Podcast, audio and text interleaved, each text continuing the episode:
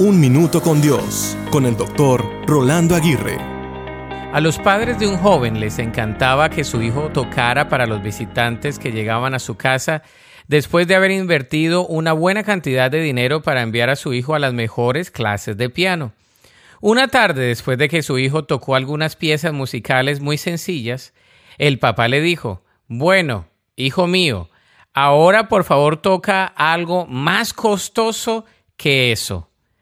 Aunque las palabras que escogió el padre para desafiar a su hijo son debatibles, él tenía un punto importante.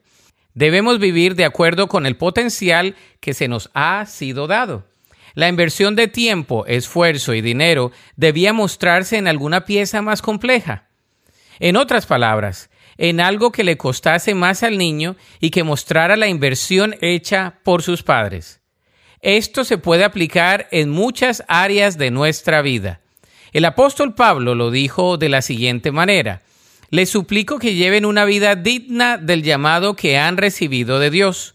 Cuando fallamos de vivir a la altura de nuestro potencial, desperdiciamos lo que Dios ha puesto e invertido en nosotros.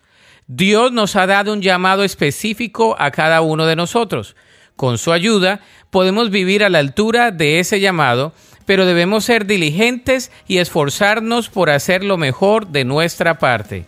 La Biblia dice en Primera de Tesalonicenses 5:24, Dios hará que esto suceda porque aquel que los llama es fiel.